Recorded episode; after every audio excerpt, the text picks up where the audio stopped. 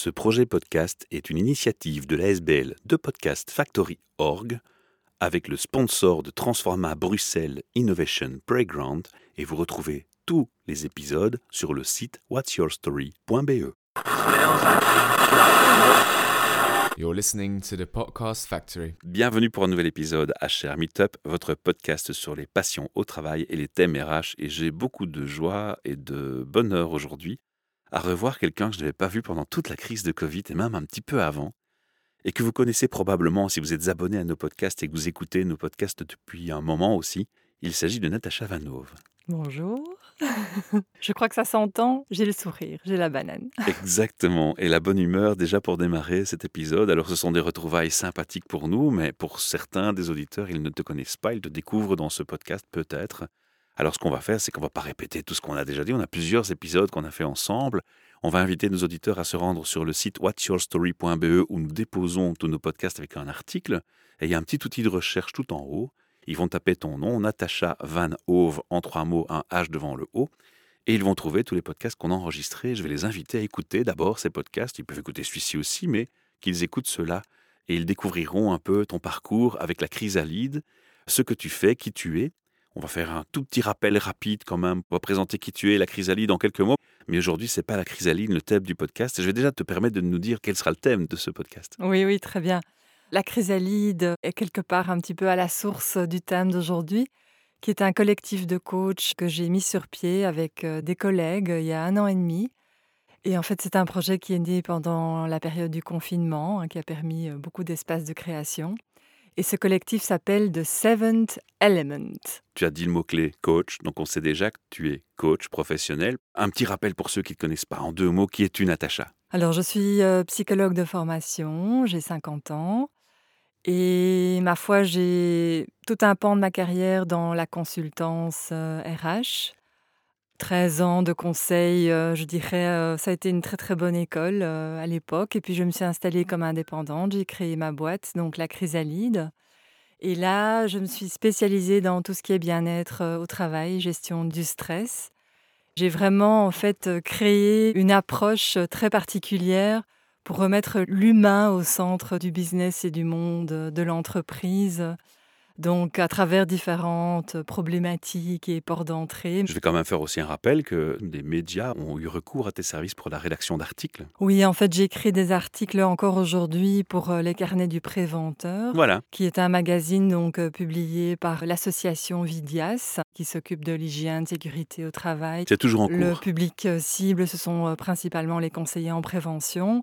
Récemment, j'ai écrit un article sur le retour au travail ou bien un article avec un petit peu d'humour. Euh, voilà, tu sais que c'est bien mon genre sur euh, les cinq façons de démotiver les collaborateurs. voilà, des thèmes bien actuels. Et alors j'ai enregistré, enfin à l'époque aussi euh, avec RTL. Hein. Voilà, ouf, rien que d'y penser, je fais un bond dans le temps. C'est sympa hein, de faire quelques petits retours en arrière comme ça et de mmh. se rappeler un peu les success stories, parce que mmh. c'est ton cas, hein, c'est quelques bonnes success stories et ça continue. Est-ce qu'il y a eu un autre besoin qui a été identifié pour euh, créer ce collectif de coachs? Parce qu'on va commencer maintenant par le, sujet qui nous occupe, ce collectif. Quelle est la source de sa création? Quelle est l'observation du besoin? Quelle est l'idée? Comment est-ce qu'elle est née? Et ça, c'est la première question qui va arriver. Ben, en fait, pour m'affirmer dans un marché où les coachs poussaient comme des champignons, alors que moi, ça fait 30 ans que je fais ce métier, comment je pouvais me différencier, prendre ma place. Je me sentais seule en fait. Même si je travaillais sur des projets avec d'autres freelances, euh, je me sentais vraiment pas assez puissante. Tu vois, par rapport à euh, la masse d'offres Par rapport euh, à la masse d'offres, comment gagner en visibilité, comment me différencier. Je sentais aussi en termes de crédibilité, si tu veux, qu'en se présentant moi toute seule. tu avais les assises et les références ah, nécessaires. Oui, oui, mais il y a tellement de gens qui parlent euh, de coaching et qui se disent coach, euh, et donc c'est un peu euh, galvaudé, ça sonne creux, je trouve. Au, bout d'un moment, je dis que je suis coach, je disais que je suis coach, bah finalement, ça voulait plus dire grand-chose. Donc il y a eu vraiment une pression, si tu veux, même si le mot n'est peut-être pas très joli, mais oui, de l'extérieur, il y avait ce besoin de m'affirmer commercialement parlant Donc j'ai rassemblé des collègues en fait avec qui je travaillais depuis quelques années pour certains. Qui partagent les mêmes valeurs et la même philosophie peut-être. Absolument. Mhm. Et la première recherche a été donc commerciale. Est-ce qu'on peut faire du business ensemble, mais sans projet précis, tu vois? C'est la devise belge, hein, l'union fait la force. Exactement. et alors moi j'avais vraiment, ça c'est un autre besoin, besoin de m'enrichir, de me relier à d'autres pour moi personnellement, parce que je sentais qu'on allait vers une époque où l'interdépendance, la reliance, le fait d'être ensemble pour être beaucoup plus créatif et adaptable, bah, ça allait euh, être un enjeu, tu vois, euh, ça allait faire une différence. Donc ça, c'était plutôt vraiment quelque chose de l'intérieur. D'une première réunion, genre il y a deux ans, deux ans et demi, On était en plein Covid. oui, oui, oui, est né un collectif quelques mois après, et donc on a travaillé à nos valeurs, notre identité, notre mission, et c'est devenu The Seventh Element. Ah, on va pouvoir les présenter et mettre tout ça en avant aujourd'hui. J'ai une question qui me vient aussi par rapport à cette période de crise euh, sanitaire et de cette pandémie, cette grosse hystérie qui a eu lieu aussi. À tort ou à raison, les gens jugeront chacun avec leurs concepts et leurs idées. Est-ce que ce sentiment de solitude dont tu nous parlais a été accentué par l'isolement, le confinement? Est-ce que ça a joué un rôle? Non, c'est vraiment une évolution de ma manière euh, d'appréhender euh, mon projet d'entreprise et de, service aux entreprises. euh. Donc, je passais un cap. Le confinement a laissé du temps et de l'espace. On a vraiment été dans une rencontre en profondeur. Euh. J'anticipe peut-être un peu la prochaine question, mais on était, on était une dizaine à se rencontrer au départ. On était six à s'associer ensuite. Et là, aujourd'hui, on est encore trois. C'est la vie d'un groupe. hein. Pour moi, c'est enfin, c'est pas tout à fait choquant, normal, hein. c'est évolutif, normal. oui. Les gens s'y Mhm. retrouvent ou pas. Et là, euh, je travaille avec euh, de nanas formidables. Quoi. On peut les citer? Donc, c'est euh, Anne Lepart, avec euh, Anne, qui est une coach et une animatrice. Je travaillais déjà depuis des années. hein, Est-ce qu'elle est néerlandophone euh, Elle est bilingue. D'accord. Donc déjà le bilinguisme hein. est présent dans le projet. Oui, tout à fait. et On travaille en anglais aussi, bon, le business language. Tu as aussi Nadia, Nadia Lallemand, qui est sophrologue, euh, facilitatrice, euh, qui a aussi euh, voilà, des, des compétences de coaching. Donc, on a des parcours très complémentaires, avec en plus des points communs très solides, si tu veux. Quand tu mentionnes, bah, y a, voilà, les coachs fleurissent sur le web euh, comme des champignons, c'est une vérité. Alors, il y a les effets pervers que ça que tu dénonces, mais il y a aussi des effets positifs. Il y a une mise en concurrence qui peut améliorer l'approche de chacun et lui permettre de se remettre en question. Cependant, moi j'ai toujours eu le sentiment qu'un coach, on le choisit surtout parce qu'on se reconnaît en lui. Il y a une question d'humain, tu l'as très bien dit. euh, il y a des coachs, bah, il y en a plein, mais il y en a que un avec qui on va vraiment bien accrocher, avec qui on va vraiment bien évoluer. Et la question, c'est de trouver le bon qui nous correspond. Et c'est peut-être ça qui est plus difficile pour les gens et dans la masse par rapport à la quantité d'offres qui se présentent. Écoute, tu as des bons coachs et des moins bons coachs, des gens compétents et moins compétents. Tu as des approches qui sont à chaque fois, euh, même si on est réunis par certains courants ou certaines écoles. Bon, ce qui n'est pas vraiment mon cas parce que je suis plutôt dans une approche euh, intégrée, euh, comme on peut l'être euh, en thérapie également. Comme il y a des bons médecins, des moins bons médecins, même chose pour un mécanicien ou un chauffagiste. Voilà, on ne met pas tout le monde dans le même sac, c'est simplement un constat. Oui, je ne parle pas des coachs en particulier. Le fait est que quand je parle de notre métier, bah, souvent on me dit bah, euh, vous racontez tous la même chose euh, et moi je ne demande qu'à te croire et c'est parce que je te fais confiance Ah voilà. que je vais te donner le job ou te présenter à un tel ou un tel ou te mettre en relation ou, ou essayer, te, te tester et voir. Et c'est vraiment une question alors d'a priori positif ou de première impression qui est positive. Et puis après, il faut bosser ensemble pour voir si le discours est suivi par des comportements, des approches cohérentes dans le temps. Mais tu as mis le doigt sur le mot-clé important. hein. La première des clés, c'est de créer la relation de confiance et c'est important. Alors, comment est-ce que vous vous y êtes pris? Il y avait des gens que tu connaissais, donc c'était, à mon avis, assez facile d'aller to the point euh, rapidement. Mais quelles sont les stratégies? Alors, comment est-ce que vous allez vous distinguer? Si maintenant je suis une entreprise, un DRH, j'écoute ce podcast et je me dis, bon, voilà, j'ai un collectif de trois coachs, c'est intéressant comme approche. C'est effectivement plus intelligent d'unir les forces et les capacités, les compétences. Comment est-ce que vous distinguez d'autres groupes qui pourraient aussi exister? Alors, les trois coachs en question, Nadia, Anne et, moi-même, nous sommes vraiment le noyau dur, comme on dit, un peu le centre de gravité. Et puis, évidemment, nous sommes entourés euh, d'autres personnes euh, très compétentes. N'empêche, déjà, nous, nous sommes le cœur, d'accord Le cœur qui bat de, de Seventh Element. Et ce qui nous caractérise, euh, je trouve, c'est une grande systématique dans la façon de procéder d'un point de vue méthodologique. Donc, on va systématiquement mettre ensemble nos regards, nos compétences, euh, nos façons, nos approches de travail. Et donc, on va faire des approches sur mesure, entre guillemets, mais qui sont réellement sur mesure. C'est-à-dire, ce sont des approches, quand un, client vient avec une problématique ou un souci, tu sais, de changement, de cohésion d'équipe, de stress, d'absentéisme, euh, peu importe en fait son challenge, quelle que soit la porte d'entrée, nous, on va être extrêmement fort dans l'écoute active, le brainstorming euh, quasi systématique tout au long du parcours. On va faire comme ça des allers-retours vers notre client pour construire vraiment une solution Et une stratégie adaptée. ah, complètement sur mesure. Donc c'est du chirurgical quoi. En venant ici, je me disais mais comment je vais expliquer ce qu'on fait? C'est vraiment extrêmement puissant parce qu'on fait du pas à pas très proche de nos clients. Alors ça peut laisser penser que c'est une usine à gaz, mais pas du tout parce qu'on est hyper réactive et pragmatique et on est aussi dans une certaine forme de to the point, de simplicité, mais on va là où c'est nécessaire. Et là, pour moi, c'est une deuxième dimension de notre approche, c'est le fait qu'on part et on repart sans cesse des besoins, des besoins des gens.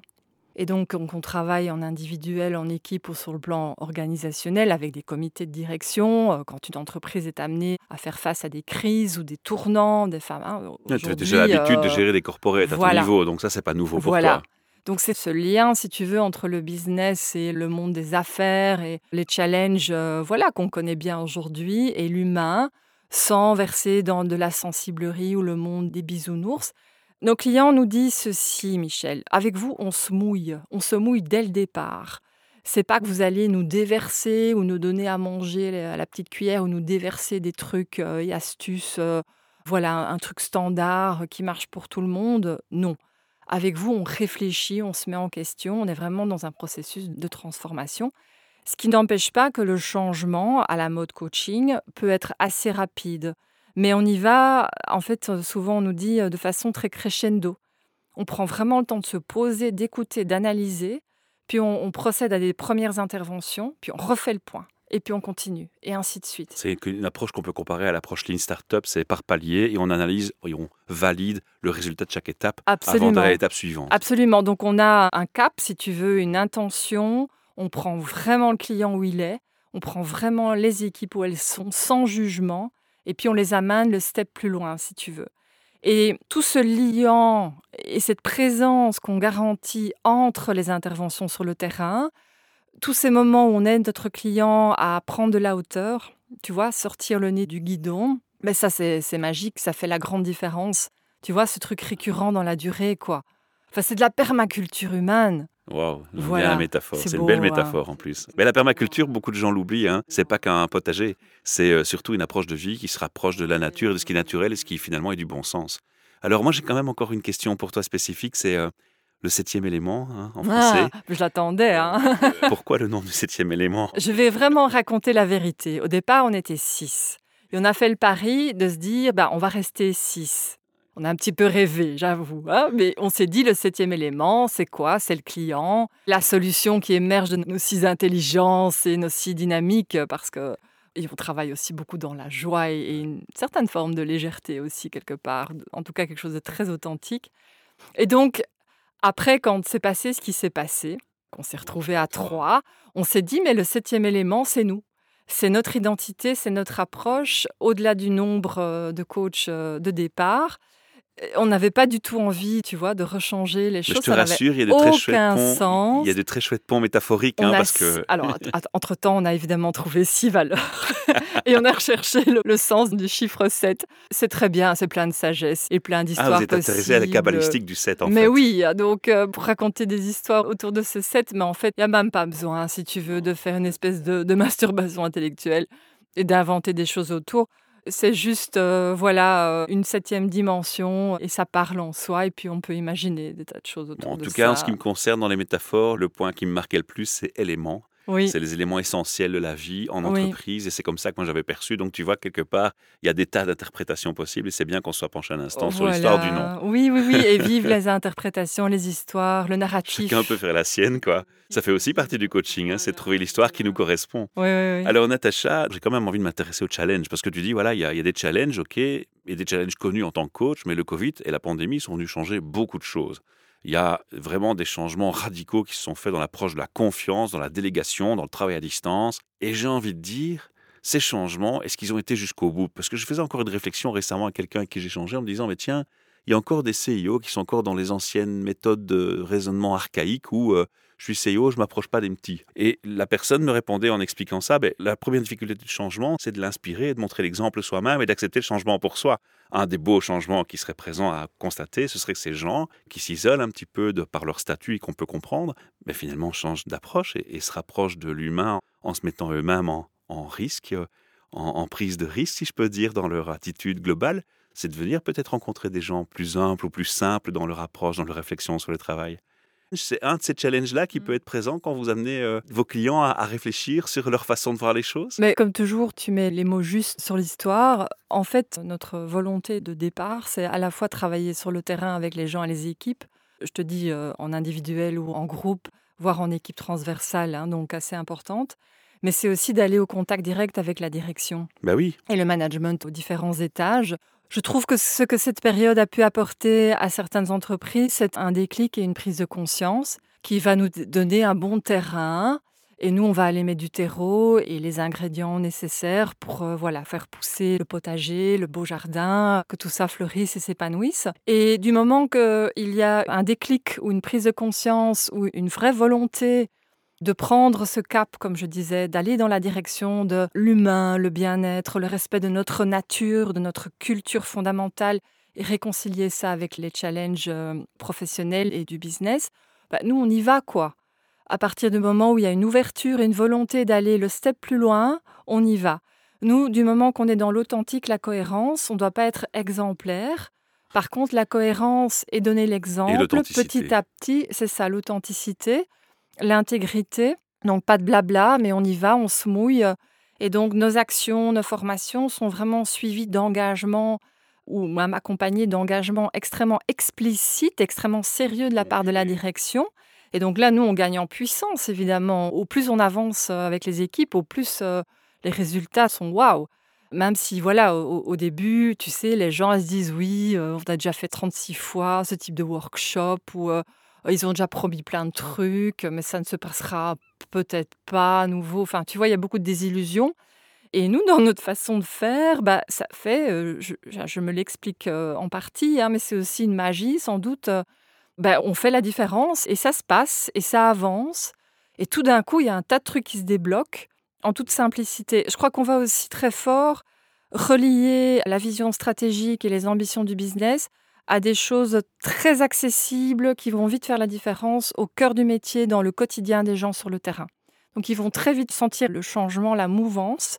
Et donc, bah, ceux qui avaient peut-être besoin qu'on rallume l'étincelle ben, sont de nouveau peu à peu euh, à bord et se sentent impliqués.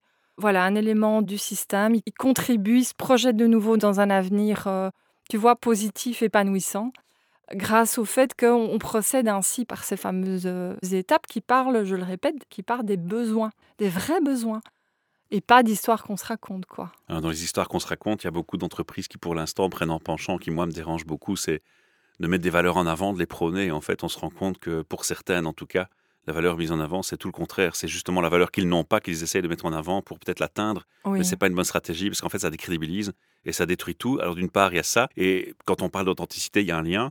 Et il y a un deuxième lien avec l'authenticité que je fais, c'est que longtemps, il y avait de la résistance au changement quand j'écoutais des coachs à mon micro pour me dire, bah, c'est dur de faire comprendre aux managers qu'ils doivent avoir confiance aux gens. Et puis, le Covid est passé par là, on a accéléré la digitalisation, le télétravail, et tout d'un coup, il a été forcé et, mis en avant le besoin de faire confiance. Et maintenant, j'ai le sentiment, je peux me tromper, mais à toi de me confirmer ou pas, que ces résistances au changement sont moins fortes et qu'on peut les casser plus vite avec cet exemple, justement, en disant, bah, regardez, vous aviez 5 ans à mettre avant de faire confiance aux gens à déléguer le télétravail. Maintenant, c'est devenu une norme. Pourquoi ne pas prendre encore un risque et être proactif plutôt que réactif? C'est une bonne analyse ou c'est pas vraiment ce qui se passe en entreprise? Tu as vraiment de tout. Tu as des gens qui vont refaire un mouvement de balancier, de nouveau dans le contrôle extrême ou qui vont être attrapés par leur peur. Je crois que voilà, ceux qui décident de faire appel à des équipes comme les nôtres, à The Seventh Element, eh bien, c'est vraiment des gens qui ont une vraie volonté de changer et qui ont compris que ça allait être crucial pour l'avenir. Sinon, on va au mur. Je veux dire, les choses changent trop vite.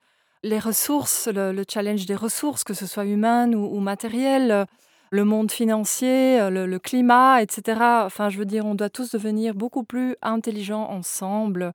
Moi, je suis très sensible à l'idée des valeurs. Par contre, euh, voilà, je vais être prudente parce que tu as vraiment des entreprises et des comités de direction, alors qui les assument et qui se rendent pas toujours compte de leurs contradictions, de leurs paradoxes. Et donc, nous, notre rôle aussi, c'est de renvoyer des effets miroirs pour dire, écoute, quand tu fais ça ou quand tu dis ça, c'est pas cohérent. C'est juste pas cohérent. Tu envoies un autre message que la valeur que tu as plaquée euh, au mur ou sur l'intranet.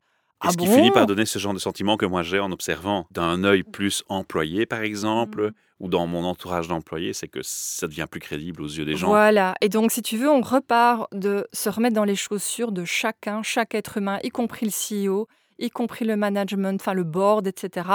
Tous ces grands mots qui finalement dépersonnalisent euh, l'histoire, alors que ce sont des gens, des personnes, des êtres humains qui peut-être euh, voilà ont tellement euh, bossé comme des fous pendant des années pour euh, faire grandir l'entreprise ou voilà que ce soit pour des bonnes ou des moins bonnes raisons moi j'ai pas de jugement à apporter mais ils n'ont pas pris le temps ils ont couru comme tout le monde court actuellement ils sont pas équipés ils savent pas comment et à partir du moment où moi je dis j'ai envie de changer comment ça se passe dans mon entreprise de grandir de continuer l'aventure autrement et le changement commence en moi bah c'est bon on est parti on se donne le temps hein. J'ai envie de dire, gérer son entreprise en bon père de famille, qui nous rapprocherait de l'expression l'exemple c'est nous en tant que parents, eh bien l'exemple c'est nous en tant que CEO. J'aimerais aussi, à côté de ça, sortir de cette métaphore du parent-enfant, parce que justement, nous souhaitons vraiment que chaque adulte devienne adulte et prenne sa responsabilité et reprenne son pouvoir à tous les étages, à son rythme, avec ses compétences et ses capacités,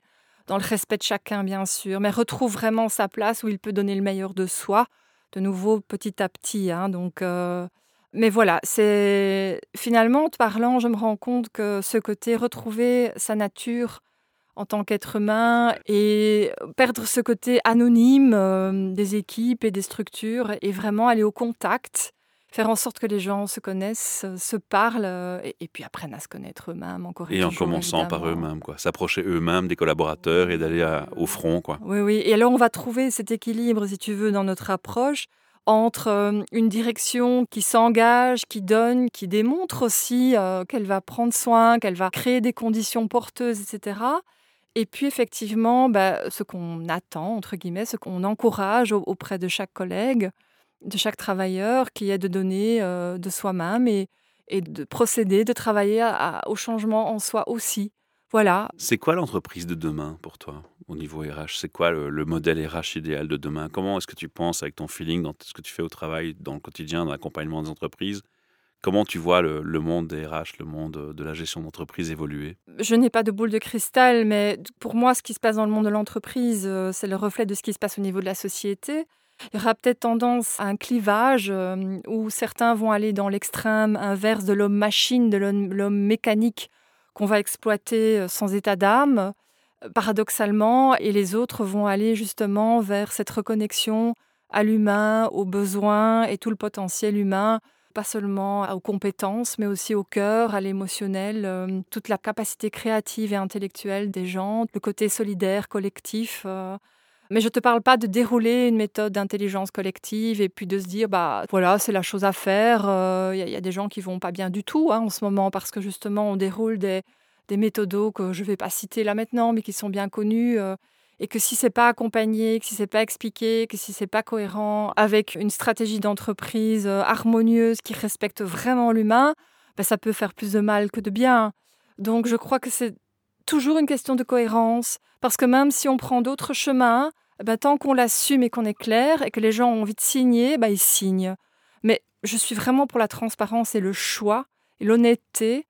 Après, euh, chacun fait ce qui lui plaît. hein. Mais Je te rejoins assez fort dans ce que tu dis, d'autant que dans la pandémie, dans la crise du Covid, ce qu'on a vu, c'est que des gens étaient épanouis dans le télétravail et d'autres en souffraient. Donc ça prouve bien que tout le monde n'est pas pareil, on ne peut pas mettre tout le monde dans le même sac.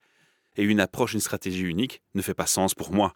Il faut effectivement s'adapter aux individus, les écouter et peut-être faire sur mesure, qui sait, euh, un plan cafétéria du HR euh, plus global que le transport, mais euh, que dans la stratégie de développement personnel de chaque individu, de chaque employé. C'est une belle, une belle façon de conclure, je pense. Bah écoute, c'est vraiment un équilibre entre ces différents niveaux d'intervention euh, individuelle et team et, management, l'individu et l'équipe. C'est pour moi une question de rencontre en fait. Chacun doit pouvoir en effet s'y retrouver et en même temps, bah, une façon de se respecter soi-même, c'est aussi une façon de répondre aux besoins d'une organisation, d'un environnement, d'aller s'y intégrer, y trouver sa place et apporter le meilleur de soi. Je crois vraiment que c'est une question d'équilibre.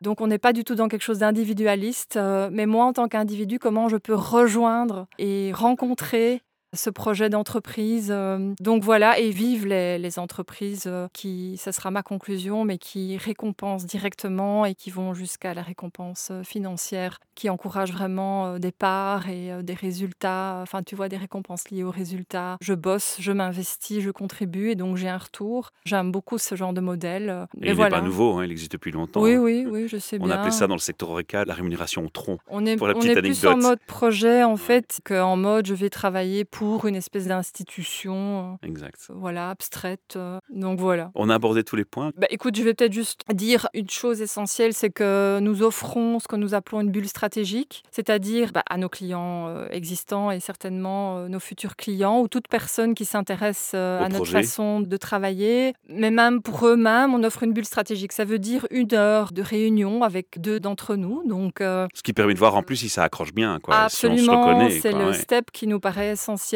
Et en fait, euh, à travers des questions, euh, notre curiosité, notre expérience, on va aider notre interlocuteur. Bon, ils peuvent être deux, hein, sans problème. euh, donc, direction, RH, euh, typiquement. Donc, direction générale ou, ou management ou, ou RH. On va vraiment aider à prendre du recul, à remettre des mots sur les défis, les opportunités, des pistes de solutions. On envoie un petit rapport concret euh, dans la suite de cet entretien. Donc ça peut se faire en visio si c'est plus facile et en présentiel certainement. C'est absolument sans engagement. Maintenant, il faut peut-être vous attendre à ce que vous ayez envie de travailler avec nous après. c'est une belle conclusion, ça, hein, Natacha. On va quand même donner l'URL où on peut vous joindre parce qu'on ne va pas aller sur le site de la Chrysalide ici. On va aller sur un site qui est spécifique. voilà, donc euh, c'est The Seventh à l'anglaise. hein. donc tu as le THE, hein, The Seventh, le, le 7 et euh, le TH, The Seventh. On mettra l'URL dans l'article de toute Voilà, façon. c'est plus facile hein, parce qu'on fait toujours des petites erreurs. Et alors le, tiret, puis element.be. Donc voilà, et c'est euh, info at the seventh-element.be. Donc c'est, c'est- mais on le mettra, hein, on le mettra. Comme ça, on peut vous contacter en je direct. mettrai et, nos euh, numéros de téléphone, tout ça. donc, Fantastique. euh, voilà. Et à votre service. hein. Ouais. Et voilà, on attend nos, nos, nos septièmes euh, éléments. C'est- Avec- c'est vrai, c'est bien dit. Écoute, on invite euh, les auditeurs euh, qui sont dans des fonctions euh, adéquates euh, à vous contacter, bien évidemment, et, et pour les autres, à en parler autour d'eux, parce qu'on peut aussi, en tant qu'employé, s'impliquer au point d'aller frapper à la porte de son patron et dire, tu sais, moi, j'en Ouais, ai des ouais. gens, ils, ils ont l'air de faire un travail fantastique, euh, intéresse-toi peut-être à ça, et on verra après, on fera peut-être de la magie. Hein. Ouais. Alors, pour les auditeurs qui nous écoutent aussi, qui auront envie de venir à mon micro et de participer, ou de partager leur passion, leur métier, ou de parler de thème RH, c'est très simple, allez sur le site de podcastfactory.org, il y a un formulaire de contact, envoyez-moi un petit mail et vous serez ici reçu chez Transforma à Ever, notre sponsor, et le siège social de notre SBL. Et on aura l'occasion de passer un moment de détente et d'échange au micro totalement improvisé, Natacha. hein. On ne prépare jamais nos interviews. C'est toujours beaucoup plus fun et beaucoup plus authentique. On aura l'occasion de vous recevoir et d'échanger ensemble. Donc à très bientôt. Et si vous aimez ce podcast, faites un like, un comment ou un partage. C'est aussi une belle façon de remercier notre invité le temps qu'elle nous consacre. Au revoir. À bientôt. You're listening to the Podcast Factory. Ce projet podcast est une initiative de l'ASBL de Podcast Factory Org avec le sponsor de Transforma Bruxelles Innovation Playground et vous retrouvez tous les épisodes sur le site whatsyourstory.be.